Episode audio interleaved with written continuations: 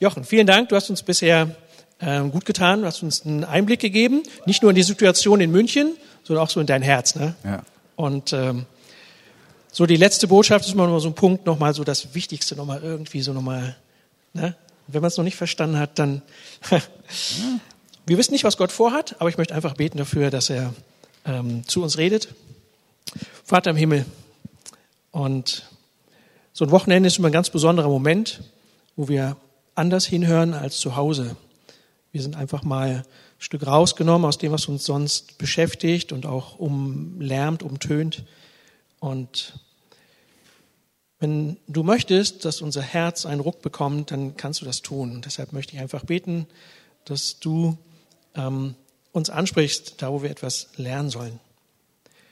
Danke für das, was du in München geschenkt hast. Danke durch die Arbeit, die in München jetzt schon mehrere Jahre läuft, was dort entstanden ist. Es inspiriert uns, es motiviert uns.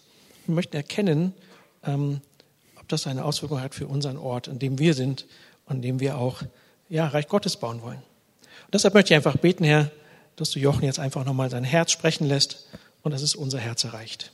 Amen. Amen. Danke.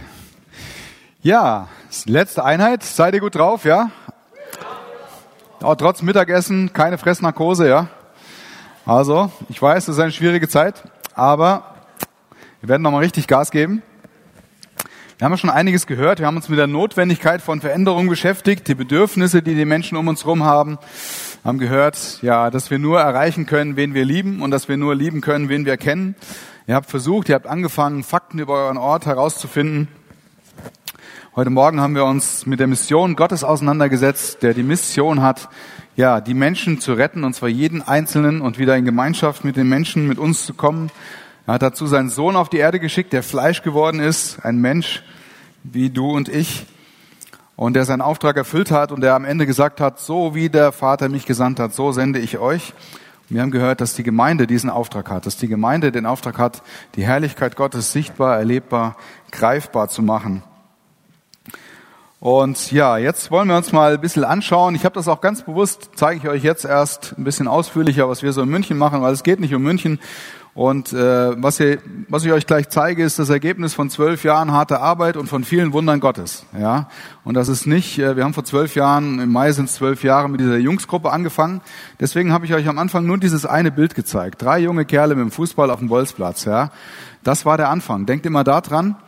Ähm, mir geht's manchmal so, oder ging es so, da kamen irgendwelche Missionare aus Afrika zu uns in die Gemeinde, haben ihre Dias gezeigt, damals noch Dias, zwei Stunden äh, Vortrag gehalten und alle so A und O, und dann haben wir gesammelt, da haben wir den Geld mitgegeben, aber das hatte nichts mit mir zu tun, gar nichts. In meinem nächsten Alltag, am nächsten Montagmorgen, äh, äh, waren da so, so Welten dazwischen, ja, das hat nichts mit mir zu tun. Und so möchte ich nicht hier stehen. Und so stehe ich nicht hier. Ähm, ich habe schon gehört in den Tagen hier, was ihr alles, was euch bewegt, zum Teil äh, einige, mit denen ich gesprochen habe. Das finde ich toll, was, was ihr macht und was ihr auf dem Herzen habt. Ähm, und seht das bitte, wenn ich das aus München jetzt vorstelle, ein bisschen intensiver, nur als Anregung. Ähm, und vielleicht ist eins, sind ein, zwei Sachen dabei, wo ihr sagt, das ist was für unseren Ort, das können wir umsetzen. Letztendlich müsst ihr mit eurem Team vor Ort entscheiden, was bei euch reinpasst. Ich möchte euch Anregungen dazu geben. Und natürlich weiß ich auch, dass ihr nicht alle irgendwie auf der grünen Wiese bei Null anfangt. Ja, ihr seid ja hier als Mitarbeiter von Kindergruppen, Sonntagsschule, Jungschar, Teenie-Gruppe, Jugendgruppe.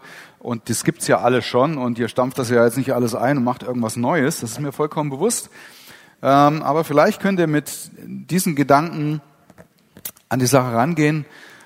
Die Dinge, die wir gehört haben, wie wir auf die Menschen stärker zugehen können, wie können wir das in unsere bestehende Arbeit einbauen? Wie können wir vielleicht Dinge verändern? Zum Beispiel, ich habe auch viele Jahre Jungscherarbeit gemacht. Ähm, wie können wir die Kinder erreichen, die wir bis jetzt noch nicht erreichen? Ich kenne eure Arbeit nicht. Ich kann jetzt nur von dem reden, was ich erlebt habe.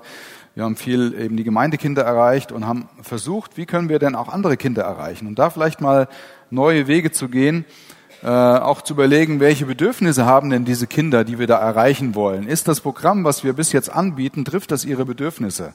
Oder gibt es noch andere Dinge, die auch wichtig wären? Vielleicht auch über die Gruppe hinaus, wenn Kontakte da sind, wie können wir Kindern, die wir erreicht haben, weiter fördern? Da kommt es gleich noch. Kinder fördern ist bei uns ein ganz, ganz hohes Ziel. vielleicht durch Nachhilfe oder was auch immer. Und auch zu fragen, wer könnte uns denn vor Ort helfen? Also wenn ihr jetzt gepackt seid und sagt, wir wollen irgendwas verändern, wollen was Neues machen oder wir wollen was Bestehendes verändern, wer könnte uns dabei helfen? Ich lerne das auch immer mehr. Ich suche mir Profis. Ja, ähm, zum Beispiel, was ich euch eben gezeigt habe, dieser Entwurf für die Einrichtung unserer neuen, unseres neuen Ladens. Ich kann jetzt auch sagen, ja, wir haben schon ein paar Läden oder ein paar Sachen eingerichtet, jetzt stopfen wir da nach eigenen Ideen, richten wir das jetzt ein. Nein, ich lerne immer mehr, ich suche mir Profis. Und da ist eine Innenarchitektin bei uns in der Gemeinde und ich habe die gefragt, kannst du uns nicht mal, äh, kannst du nicht mal kommen? Wir reden zwei Stunden mit dir, wir sagen dir, was wir da machen wollen.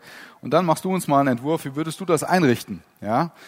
Ähm, und das ist viel besser, als was ich mir ausdenken könnte oder unser Team. Ja? Also ich bin kein Innenarchitekt. Ähm, das heißt, sucht euch Profis. Da gibt's Leute, gerade hier in Wiedenes, setzt ihr an der Quelle. Ich denke so ein äh, Yumi oder wie heißt es in der, in der Jungschau, im Jungschau-Bereich. Jungschau-Referent, wie auch immer, die kommen euch bestimmt auch mal besuchen und helfen euch. Vielleicht gibt's andere, die ihr kennt in der Nähe.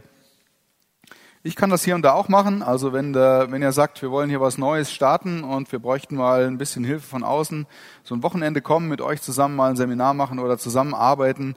Äh, wie kann das konkret hier vor Ort aussehen? Das kann ich äh, in Einzelfällen, sage ich mal, ich kann nicht das ganze Jahr durch, durch, äh, durch das Land touren, aber mal ein, zweimal im Jahr kann ich auch mal irgendwo hinfahren. Ist auch eine Möglichkeit. Aber es gibt auch viele andere, die das können. Ja, jetzt möchte ich euch die äh, Präsentation mal zeigen von dem, was wir hier so in München machen. München Kleinhadern. Ein sozialer Brennpunkt. Und das kann ich euch jetzt mal in den Zahlen zeigen, warum das ein sozialer Brennpunkt ist. Bei uns leben circa 70 Prozent Menschen mit Migrationshintergrund, wie das so schön heißt, äh, im Viertel. Also die Deutschen sind in der Minderheit. Äh, die roten Zahlen in Klammern dahinter, das sind die Durchschnittszahlen von München. Dass ihr mal seht, äh, im Vergleich. Also 41 Prozent in ganz München haben Migrationshintergrund, ist auch schon relativ viel. Bei uns sind 70 Prozent. Und die Menschen, die zu uns kommen, sind 90 Prozent. Ja? Also wir haben fast keine deutschen Kinder oder Jugendliche. Ähm, wir haben eine großen türkischen, äh, große türkische Gruppe und jetzt durch die Flüchtlinge, aber das ist eigentlich nur eine, eine kurze Zeit, wo die Flüchtlinge da sind. In zwei Monaten werden bei uns im Stadtteil so gut wie keine Flüchtlinge mehr sein. Und von den Menschen, die vor Ort leben, äh, gibt es einen großen Anteil äh, eben türkische Familien aus den äh, osteuropäischen Ländern, afrikanischen Ländern und alles Mögliche. Die Arbeitslosigkeit liegt bei uns bei 21,4 Prozent. Ja, das ist also gigantisch für München. 6,6. Äh, Die Zahlen sind von 2014. Neuere Zahlen gibt's noch nicht ähm, im Vergleich zu München. 25 äh, Prozent empfangen Grundsicherung im Alter. Und das ist die aller, aller schlechteste Zahl. Das heißt, ähm, ein Viertel der Menschen über 64, die also in Rente gehen, müssen Grundsicherung beziehen, damit sie überhaupt ihren Lebensunterhalt decken können, weil die Rente nicht zum Leben reicht. Das heißt, wir haben ganz viele alte Menschen, die wenig Geld haben und die einsam in ihren Wohnungen sitzen. Dann beziehen ungefähr ein Drittel der Kinder unter 15 Jahren leben von Hartz IV. Durchschnittlich in München sind das 12 Prozent, also fast dreimal so viel sehr viele Kinder eben, wo die Eltern oder meistens die Mutter, Eltern, also die letzte Familie, Mann, Frau, verheiratet, einigermaßen glücklich mit Kindern. Die letzte dieser Art kommt demnächst ins Deutsche Museum, habe ich manchmal den Eindruck. Äh, gibt's immer weniger. Das heißt, die meisten Kinder wachsen mit einem Elternteil auf, meistens ist es die Mutter. Und da ist dann immer Halligalli. Kleine Wohnung, einige Geschwister, chronischer Geldmangel, die Mutter chronisch gestresst. Und das ist äh, oft die Situation dieser Kinder. 40 Prozent Alleinerziehende, doppelt so viel wie im Durchschnitt von München. Was sind das für Menschen, mit denen wir zu tun haben? Migranten, davon viele Muslime, also über die Hälfte auf jeden Fall von den Migranten sind Muslime. Das heißt, wir arbeiten wirklich sehr viel mit muslimischen Menschen. Äh, aktuell Flüchtlinge, wie gesagt, das ist temporär, die sind bald wieder, ziehen die um. Ganz viele vernachlässigte Kinder und Jugendliche. Das war so mein Eindruck, als ich dort ankam sah ich so ein Geschwisterpärchen, ungefähr drei und fünf Jahre alt, zwei Jungs, die hielten sich da an der Hand und liefen da abends um zehn, halb elf alleine auf der Straße rum. Also keine Mutter weit und breit. Ähm, und da gibt's einige davon. Kinder, die den ganzen Tag eben auf der Straße verbringen, auf dem Bolzplatz oder sonst wo, wo sich niemand drum kümmert und schon gar nicht fördert. Wir haben zutiefst verletzte Menschen. Missbrauch ist ein Riesenthema, sexueller Missbrauch, äh, aber auch eben Gewalt, Schläge, oder Menschen, die verlassen wurden, die einfach zutiefst verletzt sind. Es gibt sehr viele Arbeitslose, Schulabbrecher, also Jugendliche, die einfach irgendwann mal aufgehört haben, in die Schule zu gehen und die einfach auf der Straße rumgammeln und dann ihr Geld mit, äh, ja auch in ihren Drogenkonsum eben mit Drogenverkauf finanzieren. Alleinerziehende Mütter, psychisch erkrankte Menschen, sehr viele. Alkohol ist ein großes Thema. Einsame alte Menschen und Drogendealer. Das sind so die Menschen, mit denen wir überwiegend zu tun haben. Und ja, wie der Vater mich gesandt hat, so sende ich euch. Das ist der Auftrag, dem wir folgen. Und auch hier nochmal das Bild aus dem Vortrag heute Morgen. Gott wird Mensch in seiner Gemeinde, durch seine Gemeinde. Und das ist, das ist unser Auftrag. Gott möchte Mensch werden unter diesen Menschen durch uns. Das ist das, was wir leben möchten. Und ja, wie tun wir das? Wir sind als einzige Freikirche in München Träger eines Nachbarschaftstreffs. Nachbarschaftstreff funktioniert so, die Stadt oder die Wohnungsbaugesellschaft stellt Räume zur Verfügung, da gibt es einen Träger, der diese Räume betreibt und dann sind die Räume prinzipiell offen für die Nachbarn, dass sie auch Angebote dort machen. Also wir machen selber Sachen, aber auch Nachbarn können kommen und sagen, hey, wir haben eine Gruppe, wollen wir gerne machen oder dies und das. Dafür stehen die Räume zur Verfügung. Oder wir vermieten die Räume am Wochenende auch für Kindergeburtstage. Das wird sehr gut genutzt. Letztes Jahr waren es, glaube ich, 20 Kindergeburtstage, die da gefeiert wurden. Also sehr viele Familien kennen das na klar und bevölkern das und feiern ihre Geburtstage, schicken ihre Kinder hin zur Nachhilfe, zu den Gruppen.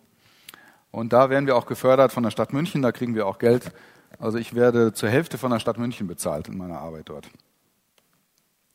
Kinder fördern, das ist unser ganz äh, großes Thema drei Säulen. In drei Säulen wollen wir die Kinder fördern. Das erste ist Bildung. Ja, das heißt Nachhilfe. Wir machen im klar äh, über 30 Kinder, die wir einzeln unterrichten. Also wirklich einzeln Nachhilfe. Das haben wir mal äh, ehrenamtlich angefangen und dann wurde es einfach zu viel. Du kannst nicht über 30 Kinder einzeln äh, ehrenamtlich unterrichten. So viel Ehrenamtliche gibt's nicht. Und da war die Frage, wie machen wir das jetzt? Und dann gleichzeitig waren einige Studenten bei uns in Großhadern in der alten Gemeinde, die das gerne gemacht hätten, die ein Herz dafür hatten, die auch zum Teil Lehramt studiert haben, aber die auch gleichzeitig Geld verdienen müssen. Jeder Student muss irgendwie Geld verdienen. Und äh, gleichzeitig wurde das Bildungspaket eingef eingeführt. Und daraus haben wir unser Konzept entwickelt. Letztendlich, äh, die Nachhilfe wird bezahlt. Das heißt, wir bezahlen den Lehrern 10 Euro in der Stunde, also pro 60 Minuten, keine Schulstunde. Ähm, das ist nicht viel, also die können andere, woanders kann man mehr verdienen, aber es ist auch nicht ganz wenig. Es ist so irgendwo mittendrin, weil wir wollen motivierte Menschen, die es nicht nur wegen des Geldes machen, aber auch, durchaus auch, das ist okay. Ähm, und dann gibt's eben, die Eltern zahlen das, entweder zahlen es die Eltern, weil es eben wesentlich günstiger ist als in einem Nachhilfeinstitut. Da kriegst du keine Stunde einzelne Nachhilfe für 10 Euro, das kostet 35 oder so. Ähm, also entweder können sie selber zahlen oder die Eltern sind berechtigt für dieses Bildungspaket. Das ist man, wenn man Hartz IV bekommt, wenn man Sozialhilfe bekommt, wenn man Wohngeld bekommt oder Kindergeldzuschlag. Diese vier äh, Kriterien müssen, eins von den vier muss erfüllt sein, um berechtigt zu sein. Und dann helfen wir den Eltern, den Antrag auszufüllen. Die Schule bestätigt, dass das Kind Nachhilfe braucht. Und dann äh, wird das direkt mit dem Jobcenter abgerechnet. Also am Ende des Schuljahres schicken wir dem Jobcenter einen Haufen Rechnungen und sagen, hier, da haben wir Nachhilfe gemacht, lasst mal die Kohle rüberwachsen. Den berechnen wir auch mehr, als was wir den äh, Studenten bezahlen, einfach so einen Verwaltungsaufschlag. Und dadurch haben wir noch ein bisschen Geld in der Kasse, mit dem wir auch Kinder unterstützen können, wo es die Eltern weder selbst bezahlen können, noch die berechtigt sind für diese Unterstützung. Wir haben generell bei allem, was Finanzen angeht, zwei Grundsätze. Der erste ist, jeder soll sich finanziell beteiligen, wie er das kann. Also wir schmeißen nichts hinterher. Wir hören auf mit dieser Weihnachtsmann-Mentalität, dass alles immer umsonst ist bei uns Christen, ja, alles hinterhergeschmissen. Sondern jeder soll sich angemessen finanziell beteiligen, wie er das kann. Und der zweite Grundsatz ist, ähm, die Förderung von Kindern wird bei uns nie am Geld scheitern. Ich werde nie im Leben ein Kind nach Hause schicken, weil die Eltern das irgendwas nicht bezahlen können. Das wird es nicht geben. Und zwischen diesen beiden Polen äh, bewegen wir uns, ja, ähm, grundsätzlich bei allem. Okay, und deswegen, also das, die Nachhilfe kann ich euch nur empfehlen, das ist ein Geschäftsmodell, wir machen da Gewinn damit. Also äh, wir nehmen 10.000 Euro im Jahr ein und geben 9.000 Euro aus, so ganz grob. Ähm, das finanziert sich selbst. Ihr könnt also ein Angebot in eurer Gemeinde schaffen, was sich selber trägt finanziell. Ihr könnt damit Studenten beschäftigen und ihr könnt ganz viele Kinder glücklich machen ähm, und müsst dafür kein Euro bezahlen. Nur mal so als, als Idee. Und wenn ihr da Unterlagen zu braucht oder äh, wie wir das machen mit Anmeldung, klar, Führungszeugnis für die Mitarbeiter, Schutz vor se sexuellem Missbrauch ist ganz wichtig. Deswegen haben bei uns alle, die mit unter 18-Jährigen arbeiten, ein Führungszeugnis, ein erweitertes und wir haben einen Verhaltenskodex, wie wir uns Kindern gegenüber verhalten. Und die Nachhilfe findet in den Räumen des NACLAS statt oder bei den Kindern zu Hause, wenn ein Elternteil mit dabei ist. Dann hat das Elternteil die Aufsichtspflicht, nie ein Kind und ein Schüler irgendwo alleine. Ja, das ist ganz wichtig. Also Thema Kinderschutz ist ganz wichtig. Also wenn ihr solche Sachen konkret mal wissen wollt, haben wollt, kann ich euch das gerne äh, zuschicken. Genau, das ist die erste Säule. Also wir machen das Kinder fördern, weil unserem Viertel als Brennpunkt ist ganz klar, es ist eine Spirale. Die Kinder wachsen dort auf, die Eltern können, wollen, wie auch immer, sie nicht vernünftig fördern. Äh, sie machen keinen oder einen schlechten Schulabschluss, kriegen dadurch nicht einen besonders guten äh, Job hinterher und äh, prekäre Beschäftigungsverhältnisse, Arbeitslosigkeit, am Ende Altersarmut. Das ist einfach so ein Kreislauf. Und um den zu durchbrechen, versuchen wir Kinder so früh wie es geht ganzheitlich zu fördern. Und ich glaube, das ist auch das, was man in der Gemeindearbeit durchaus einbauen kann. Ja? Ähm, eben gerade in diesen Jungschergruppen zum Beispiel Elemente einzubauen oder noch zusätzlich äh, ein Angebot zu machen mit dieser Nachhilfe. Die nächste Säule kann man auch in die Gruppen einbauen. Entdecken der Fähigkeiten im sportlichen, musischen und künstlerischen Bereich. Also die Kinder in diesem, in diesem Bereich ganz gezielt zu fördern. Da sind wir auch noch dabei, das aufzubauen. Wir machen relativ oft äh, kreative Workshops, sowas läuft schon. Ähm, Sport machen wir Fußball und Karate jede Woche als Angebot. Musik, das ist noch so in den Anfängen. Ich habe mal hier und da mal ein bisschen Gitarre gemacht, aber das ist noch nichts Systematisches.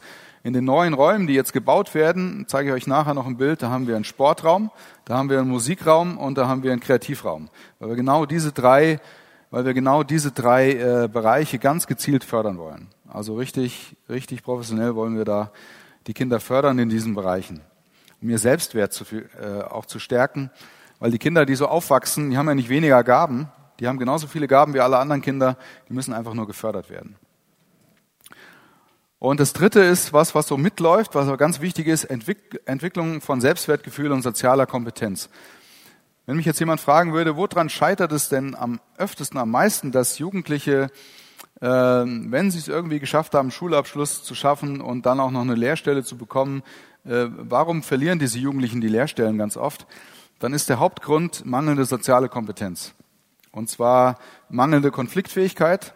Ja, das heißt, äh, ein Jugendlicher schafft es irgendwo eine Lehrstelle zu kriegen und dann nach einer Zeit kriegt er Stress kommt zu spät oder macht irgendwas nicht schnell genug oder hat einen Ausbilder, es gibt ja auch, es sind ja auch nicht alles nur Engel, man wird auch mal ungerecht behandelt im Leben.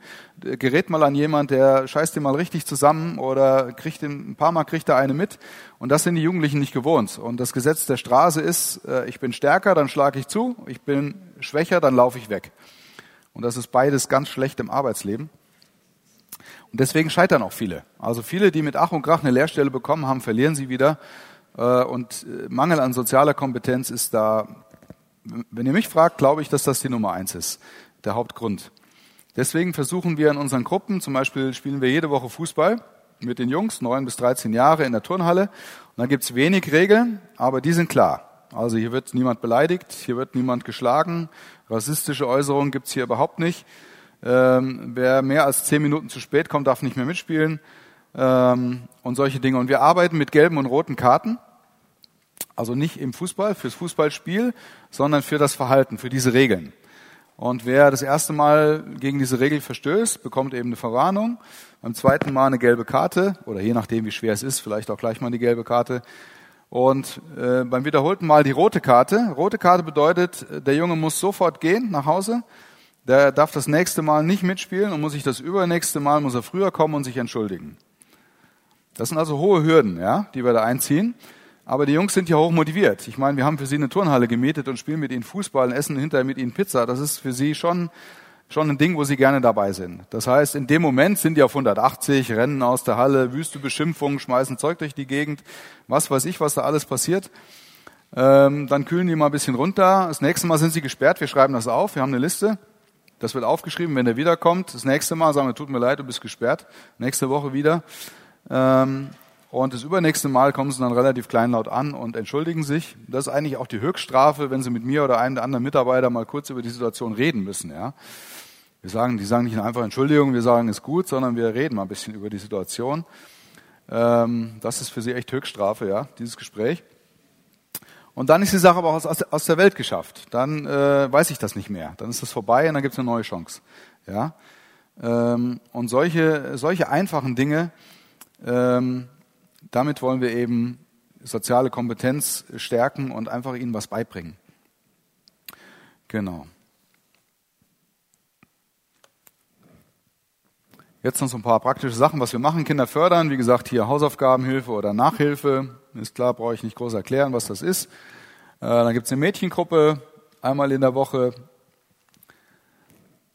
Die machen sehr kreative, da merkt man auch den Unterschied zwischen Jungs und Mädels. Gell? Also wir machen diese Gruppe, ist die älteste Gruppe jetzt, die Jungsgruppe im Mai sind zwölf Jahre. Wir machen seit zwölf Jahren das Gleiche.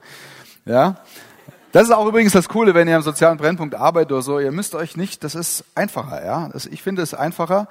Ihr müsst euch äh, nicht so die Beine ausreißen und ein tolles Programm machen. Mich hat die Vorbereitung auf die Jungsgruppe früher immer eine Viertelstunde gekostet, nämlich die Fahrt zum Supermarkt, um Pizza einzukaufen. Ja. Ähm, dann haben wir Fußball gespielt, dann haben wir die mit ins Naklar genommen, dann haben wir Pizza gegessen, dann haben wir uns dabei unterhalten. Das ist so ein Punkt beim Essen, da gibt es so einen Moment, wo alle so äh, das erste, die erste Pizza in sich drin haben und so ein bisschen zur Ruhe kommen. Da kannst du was, da kannst du was setzen, ja. Ähm, und dann einfach mit ihnen gespielt, Zeit verbracht, Beziehungen gebaut. Das ist total einfach. Die Mädels sind da viel kreativer, ja. Also die machen sich echt Mühe und machen jede Woche was anderes. Ja. Männer sind primitiv, aber glücklich, ja.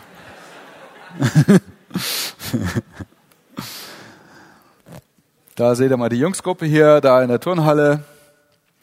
Da ist es immer, wir machen immer so ein kleines Turnier, haben eine Stunde Zeit, bilden halt Mannschaften und spielen da gegeneinander.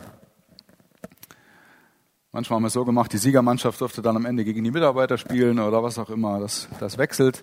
Das, das Wichtige ist, wie gesagt, soziale Kompetenz entwickeln, Zeit und Liebe schenken. Was ich am ersten Tag gesagt habe, das sind die großen Marktlücken in unserer Gesellschaft, sind Zeit und Liebe. Mit diesen Jungs spielt kein Erwachsener während der Woche in der Freizeit Fußball. Niemand. Ja? Und niemand hört ihnen zu. Gut, vielleicht hört dem einen oder anderen auch ein zu. So absolut kann ich das vielleicht nicht sagen, aber wenig. Das auf jeden Fall, ja. Ähm, und das ist ich sage immer, wir brauchen in der, in der Arbeit mit Kindern und Jugendlichen, wir brauchen diese natürlichen Beziehungsplattformen. Wir müssen irgendwas finden, was sowohl die Kinder als auch wir gerne machen. Und das ist in dem Fall Fußball. Die meisten Jungs, nicht alle, aber die meisten mögen das. Ähm, und das ist einfach nur eine Plattform. Fußball ist eine Plattform. Sport ist eine Plattform. Mannschaftssport ist allein schon sozialkompetenzfördernd. Äh, aber das ist eine Plattform der Begegnung. Und da bauen sich Beziehungen auf über die Jahre. Und diese Jungs, das ist jetzt schon ein paar Jahre alt, das Bild, die kommen dann auch später und sagen, hey Jochen, du, ich habe da gerade echt Schwierigkeiten, mit einer Lehrstelle zu finden, kannst du mir helfen, Bewerbung schreiben, kannst du mir hier helfen? Oder suchen den Rat. Oder wenn ich durch den Stadtteil laufe, das ist echt, wir sind, meine Familie und ich, wir wohnen auf der anderen Straßenseite vom Naklar. Wir sind ganz bewusst dahin gezogen und haben durch ein Wunder Gottes wirklich diese Wohnung bekommen. In München ist echt schwierig, Wohnung zu finden und wir haben eine, eine schöne Wohnung direkt auf der anderen Straßenseite geschenkt bekommen von Gott. Also wir müssen die bezahlen, aber wir haben sie trotzdem, dass wir sie gefunden und bekommen haben, das ist ein echtes Geschenk. Das heißt, wenn ich einkaufen gehe, wenn ich mit meinen Kindern im Kinderwagen durch ein Viertel laufe, dann sehe ich die ganze Zeit die Leute. Hallo, hallo, ich komme da kaum durch, ohne ständig Hallo zu sagen, mich mit Leuten zu unterhalten. Und das ist das, was ich mit Ortsgemeinde meine, ja. Leben, das Leben teilen. Ähm, und ich treffe diese Jungs, die jetzt schon ein paar Jahre älter sind und frage, wie läuft, läuft's in der Schule? Hm, ja, kommst mal vorbei, wir können mal reden oder wir können mal, ich helfe dir mal eine Bewerbung schreiben. Ähm, mit einem Flüchtling, äh, der hatte Schwierigkeiten, einen Praktikumsplatz zu finden. War ich letzte Woche mit ihm unterwegs, wir haben das alles schön vorbereitet, Lebenslauf geschrieben und die Sachen von der BVZ da kopiert. Fünf Sachen haben wir kopiert für fünf Autohäuser. Der wollte einen Praktikumsplatz in einer Autowerkstatt. Erste Autowerkstatt, zack, Vertrag.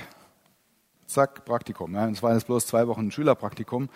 Aber so ähm, merkt man, wenn man da mit reinmarschiert und sagt, wir stehen dahinter, wenn es Schwierigkeiten gibt, könnt ihr auch mich anrufen. Und ich kenne den jetzt schon ein Jahr, der ist zuverlässig, ähm, dann, dann geht da auch was. Und so entstehen Beziehungen durch Fußball. Das ist so die Grundlage für alles. Älteren Jugendliche, mit denen machen wir natürlich auch was. Karate, das ist auch lustig. Hier, das, der hat sechs schwarze Gürtel, der war mal Europameister in Karate, ist ein Türke, äh, Moslem. Und wir sind die einzige evangelisch-freikirchliche Gemeinde im Bund, die eine eigene Karateabteilung hat. Also wenn mal irgendjemand äh, Weltmeister wird, der evangelisch-freikirchlichen Gemeinde Großhadern, dann wisst ihr Bescheid. Das ist, äh, ich habe mich damit beschäftigt. Ich hatte keine Ahnung von Kampfsport. Ich habe mit dem Lehrer gesprochen, der, da ist kein, kein, äh, keine Philosophie oder irgendwas dahinter. Für ihn ist das der reine Sport. Und die lernen dort einfach Selbstbeherrschung, Respekt vom Gegner. Ähm, und es ist eine tolle Sache, um Sozialverhalten bei Kindern zu trainieren. Also jede Woche Karate, die machen auch schon Gürtelprüfungen, nehmen schon an Wettkämpfen teil. Ich bin mal gespannt, was dabei rauskommt. Dann gehen wir zu den Menschen hin, auf die, machen Spieleaktionen auf dem Bolzplatz mit allen möglichen kreativen Sachen. Einfach Zeit verbringen, das ist auch wichtig. Es geht immer um Zeit und um Liebe. Zeit mit den Menschen zu haben, irgendwas zu machen, was ihnen Spaß macht. Ähm, Liebe zu investieren und kennenzulernen und ins Gespräch zu kommen. Immer derselbe Ansatz haben wir hier noch so ein Nachbarschaftscafé und Kochtreff, wo wir mit den Leuten zusammen auch kochen, international verschiedene Dinge kochen und dann natürlich auch essen und Gemeinschaft haben. Sprechstunden, also wo offene Bürozeiten sind, wo Leute kommen können, einfach Formulare. Ich bin deutscher Beamtensohn, ja. Ich kenne mich relativ, bin auch, was Finanzen angeht und sowas, das, das mag ich sehr gerne. Aber manche Dinge also da habe ich Schwierigkeiten, es zu verstehen. Und wenn ich Schwierigkeiten habe, es zu verstehen, dann stelle ich mir vor, wie es in einer türkischen Familie geht, die schlecht Deutsch sprechen, äh, oder in einer Flüchtlingsfamilie oder was auch immer mit diesem ganzen äh, bürokratischen Zeug. Und da können die eben mit zu uns kommen und wir helfen ihnen dabei. Hier haben wir mal eine Wohnung angemietet und eine Kleiderkiste reingemacht. Das waren so die Anfänge da in der Ludelstraße. Und dann haben wir 2015, also vor knapp zwei Jahren jetzt, äh, als das schon losging damit, äh, wo alle ausgezogen sind und Richtung Abriss, dann stand so ein türkischer Lebensmittelladen und ein Kiosk daneben. Äh, stand auf einmal leer. Das sah erst gar nicht so aus. Und dann hat der Kioskbesitzer doch aufgegeben, ist rausgegangen und wir konnten das Gebäude haben, auch mietfrei von der Wohnungsbaugesellschaft und haben uns dort eingerichtet. Eine befreundete Firma aus Gusternhain hat uns die Räume komplett durchsaniert. Ich habe mich schon wieder streichen und alles Mögliche sehen. Wir hätten das auch geschafft, aber es hätte uns zwei Wochen harte Arbeit gekostet und die Energie hätte uns woanders gefehlt. Die haben uns das echt umsonst gemacht. Schön eingerichtet. Diese Räume haben wir bekommen. Auch die Zusammenarbeit mit der Wohnungsbaugesellschaft. Ich weiß nicht, immer unterschiedlich ist jetzt bei uns die Situation, aber vielleicht in den Städten, vielleicht ist das auch mal so ein Hinweis, einen Kontakt aufzunehmen weil die auch Interesse haben, dass in ihren Wohnbestand, in den Wohnblocks, wenn es sowas bei euch gibt, dass da sozialer Friede herrscht, dass da was gemacht wird für die Kinder und Jugendlichen. Und das hat auch ökonomische Auswirkungen. Ja, wenn da Friede herrscht, wenn da nicht rumrandaliert wird, wenn nicht die Wände beschmiert werden, äh, wenn die Leute weniger aus- und einziehen, hat das auch durchaus äh, einen geldwerten Vorteil für die Wohnungsbaugesellschaft. Die machen das nicht nur aus reiner Nächstenliebe, dass sie uns die Räume jetzt ist schon das zweite Mal kostenlos zur Verfügung stellen, sondern auch, weil sie was davon haben. Wir kümmern uns um ihre Mieter und nehmen ihnen Arbeit ab und schaffen mehr Ruhe da im Viertel. Ja? Also vielleicht auch mal ein Gedanke, mit denen mal ins Gespräch zu kommen, ob ihr nicht Räume bekommen könnt für bestimmte Angebote. Ähm, ja, bei uns ist das jedenfalls so gelaufen. Dann haben wir eine Kleiderkiste dort gehabt, einfach gebrauchte Kinderkleidung, die wurde uns gespendet. Wir haben sie zu symbolischen Preisen verkauft. Auch wieder dieses nicht hinterher schmeißen, ja, also wirklich symbolische Preise. Wir haben das nicht gemacht, um reich zu werden, aber wir haben gesagt, wir werden diese Sachen nicht verschenken. Und wenn Sie 20 oder 50 Cent für einen Teil bezahlen, ähm, sondern was nichts ist, ist auch nichts wert, ja. Und die Leute ähm, außerdem äh, besteht dann die Gefahr, ausgenutzt zu werden, dass Leute sich einen ganzen Müllsack voll mitnehmen und auf den nächsten Flohmarkt gehen und es verkaufen. Und das wollten wir auch nicht. Aber immer dieses, immer dieses Ding auch, jetzt kommen wir nachher nochmal zur Finanzierung. Wie kann man Dinge finanzieren? Einnahmen. Und die Leute mit beteiligen. Weg von der Weihnachtsmann-Mentalität. Wir sind die Christen, wir haben das Geld, wir wissen, wie es geht und wir verteilen alles kostenlos. Von diesem Denken müssen wir dringend weg. Wenn ihr es noch habt, vielleicht habt ihr das auch schon vor mir abgelegt. Ich hatte dieses Denken noch auch zum Beispiel bei Bolzplatzaktionen haben wir gegrillt und haben Getränke angeboten. Die ersten Jahre haben wir immer alles verschenkt. Bis uns eine Bewohnerin der Straße, die selbst von Hartz IV lebt, gesagt hat, seid ihr bescheuert? Warum macht ihr das? Verkauft die Sachen. Günstig, natürlich. Es geht nicht ums Geld verdienen, es geht ums Prinzip und es geht äh, darum, wie wir mit diesen Dingen umgehen. Und ich glaube, es haben sich zwei, drei Leute beschwert. Die haben sich aber dann bei, der, äh, bei ihr beschwert und die hat sie dann schon, hat ihnen das schon erklärt. Und es hat funktioniert. Also es hat wirklich funktioniert. Ja. Ähm, das ist was vom Kopf her. Dann die Kindergruppe, das sind auf einmal, das waren Kinder der Straße, die schon immer da gewohnt haben und das schon lange und dann kam auf einmal, ging die Tür auf und 10, 15 arabisch sprechende Kinder kamen dazu, das war lustig.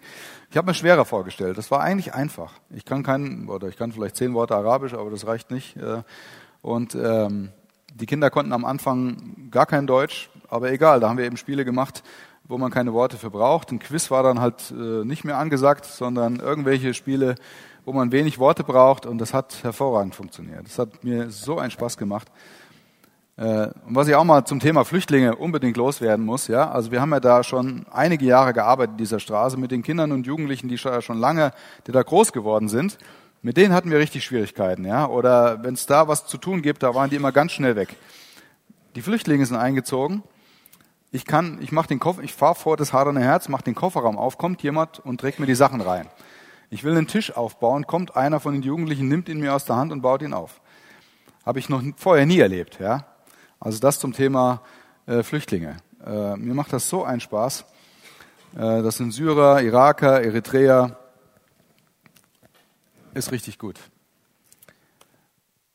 Ja, Wohnzimmerabend, das ist irgendwie hat sich das so entwickelt und das ist mittlerweile mein Lieblingsabend in der Woche.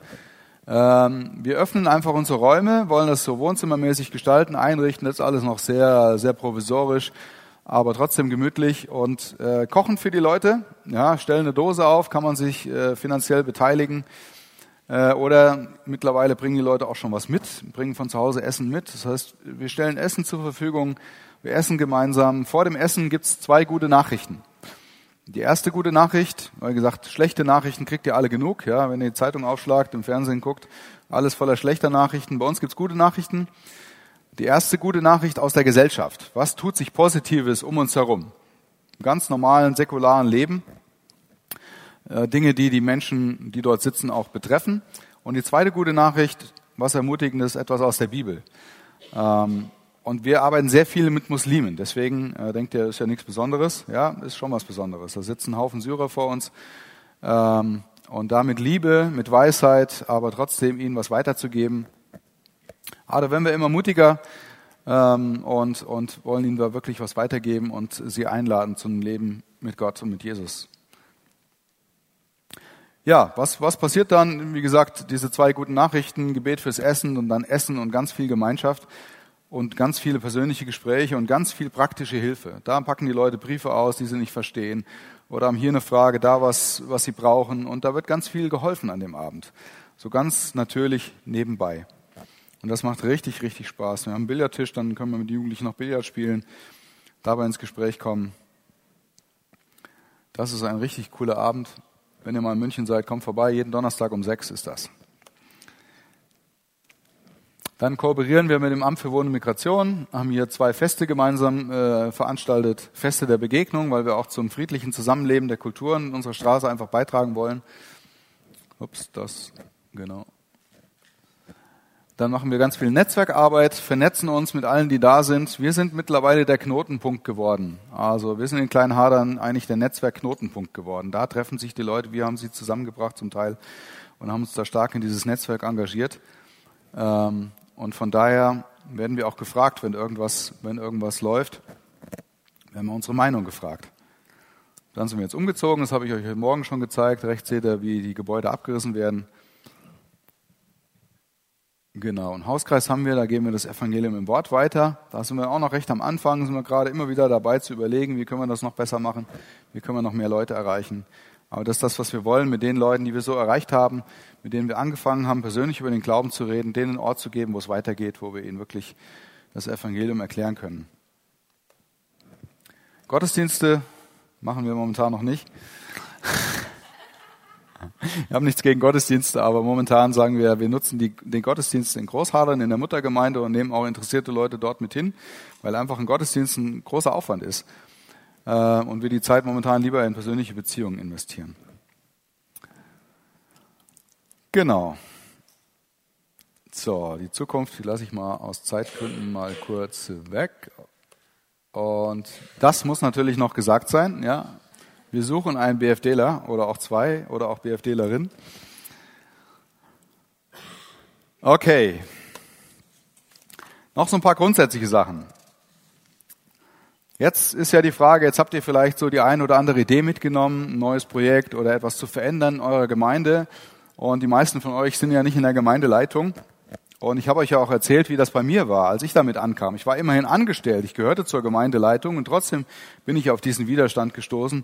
Übrigens, ganz wichtig, ich habe das nicht erzählt, um schlecht über meine Gemeinde zu reden, sondern nur um euch zu zeigen, was ich erlebt habe. Als Ermutigung eigentlich, dass euch das passieren kann und dass man das auch überwinden kann. Mittlerweile, das hat sich komplett geändert. Also ich liebe meine Gemeinde und die steht voll dahinter und wir machen das alles gemeinsam, ja, damit das auch geklärt ist. Ähm, also wie könnt ihr zu Hause eure Gemeinde überzeugen, dass ihr was verändern wollt, dass ihr neue Wege gehen wollt? Biblische Argumentation. Schon mal, schon mal gut. Mit der Bibel in der Hand. Zu sagen, dass wir jetzt hier uns um Randgruppen kümmern, um Menschen, die am Rand stehen, um arme Leute, äh, um Kinder, die nicht gefördert werden, um diese ganzen Gruppen, die ich aufgezählt habe. Davon ist die Bibel voll, und zwar von vorne bis hinten ja, dass wir uns um diese Menschen kümmern sollen. Ihr kennt sicherlich den Vers, euer wahrer, vernunftgemäßer Gottesdienst sei es, um euch die Waisen und Witwen in Not zu kümmern und euch vom ungerechten Treiben dieser Welt fernzuhalten. Ja, nicht ganz wörtlich, aber inhaltlich richtig.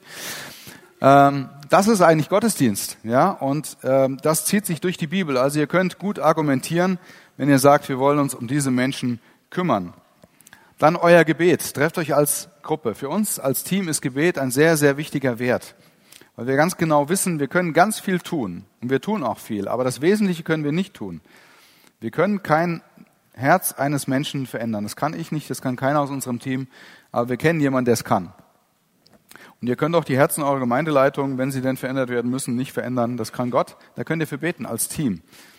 Euch zusammentun und vielleicht sogar die Gemeinde einladen und sagen, wir haben da hier eine Idee, könnt ihr nicht mit uns beten? Das sind unsere Ideen. Nimmt die Leute mit rein dann könnt ihr überzeugen durch euer Handeln. Manche Dinge kann man auch einfach machen. Ja. Man muss ja auch nicht für alles fragen. Manche kleinen Sachen kann man ja auch einfach mal machen und dadurch auch zeigen, dass es funktioniert und dass es die ganzen Befürchtungen, die vielleicht im Raum stehen, gar nicht erfüllt. Ich habe mit dieser Jungsgruppe einfach angefangen und die ganzen Befürchtungen, die es da gab, die haben sie alle nicht erfüllt. Und deswegen ähm, war auch dann der Schwenk, dass sie gesagt haben, nee, das ist eine gute Sache, das machen wir weiter und du darfst auch jetzt Werbung dafür machen und wir arbeiten da auch mit. Äh, und das kann weitergehen. Und echte Demut kann ich euch nur empfehlen. Hört Kritik an, lernt dazu, seid höflich, aber bleibt bestimmt an der Sache dran. Echte Demut bedeutet nicht den Schwanz einziehen und bedeutet nicht immer den ganzen Tag nach unten gucken. Das ist nicht Demut, sondern den Argumenten, die euch entgegengebracht werden, erstmal zuhören, sie aufnehmen, höflich bleiben, freundlich bleiben, äh, prüfen, ist das eine Kritik, die berechtigt ist? Ist das eine Kritik, die nicht berechtigt ist?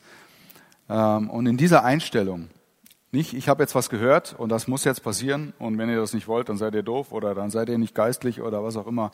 Damit kommt ihr nicht weit. Und eine fröhliche Ausstrahlung bei dem Ganzen ist auch gut. Dann die zweite Frage, die ihr euch vielleicht stellen könntet, mit welchen Mitarbeitern sollen wir das denn alles machen? Wo kriegen wir denn die Leute her? Johannes Reimer hat mir mal einen Satz gesagt, der, der Coach uns übrigens auch. Der hat mal einen Satz gesagt, der mich echt zum Nachdenken gebracht hat. Weil wir brauchen ja auch ständig Leute, ja, ständig Mitarbeiter. Und es war immer so der Gedanke, die müssen alle von außen kommen, irgendwo von der Bibelschule oder irgendwelchen Frommen aus dem ganzen Land einsammeln, alle nach München bringen, damit wir da äh, richtig was reißen können. Der hat einen Satz gesagt, und das versuchen wir immer mehr zu leben. Das Potenzial liegt in der Ernte. Das Potenzial liegt in der Ernte. Wir wollen Gemeinde gründen in Kleinhadern. Und ich glaube, dass die Gemeindegründer schon lange dort leben. Die wissen nur noch nicht, dass sie mit uns Gemeinde gründen werden. Seht die Menschen als potenzielle Anbeter Gottes. Das heißt, das Potenzial an Mitarbeitern für die Dinge, die ihr tun wollt, liegt schon da. Es ist schon da. Es ist in der Ernte. Das heißt auch weg vom Weihnachtsmannprinzip. Bezieht die Menschen, die ihr erreichen wollt, mit ein. Bindet sie mit ein. Setzt ihnen nicht alles vor. Zeit? Okay. Wie viel habe ich noch? Nichts mehr? Oh, das ist wenig. Okay, dann muss ich ein bisschen schneller sprechen. Ähm, ich könnte noch ein bisschen weitermachen. Potenzial liegt in der Ernte. Und ähm, ja, ich habe echt noch ein bisschen was. Habe ich mich ein bisschen verkalkuliert. Aber okay. Soll ich aufhören?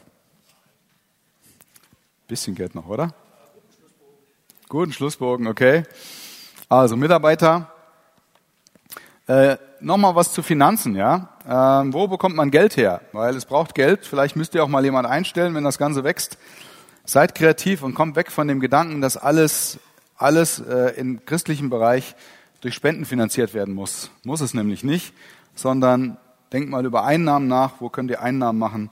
Ähm, wo könnt ihr Unterstützung beantragen? Kreisjugendringen, bei Bezirksregierung, was auch immer es bei euch gibt, bei, bei eurer Gemeinde, bei Stiftungen, Fundraising-Aktionen. Dazu ist immer wichtig, ein klares Konzept zu haben und auch zum Beispiel mit Firmen zusammenzuarbeiten. Das ist das vielleicht so als Abschluss, was wir gerade aufbauen wollen, so ein Mentoring-Programm für Teenies, die am Ende ihrer Schulzeit sind, Übergang Schule, Beruf.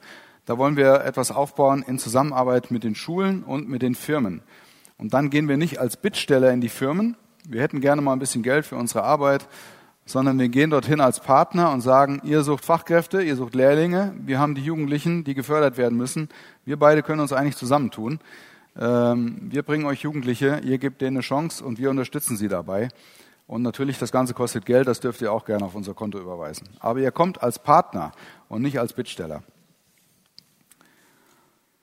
Okay, ja, äh, die Aufgabe, die verkneife ich mir aber nicht. Ähm, und auch so der Aufruf, denkt groß, denkt groß. Größer, als ihr euch vielleicht traut zu denken. Und fangt klein an. Geht den ersten kleinen Schritt. Ja, und das, was Großes entsteht, das könnt ihr nicht mit einem Schritt machen, da braucht es ganz, ganz, ganz viele kleine Schritte. Denkt groß, lasst euch inspirieren, große Träume zu träumen.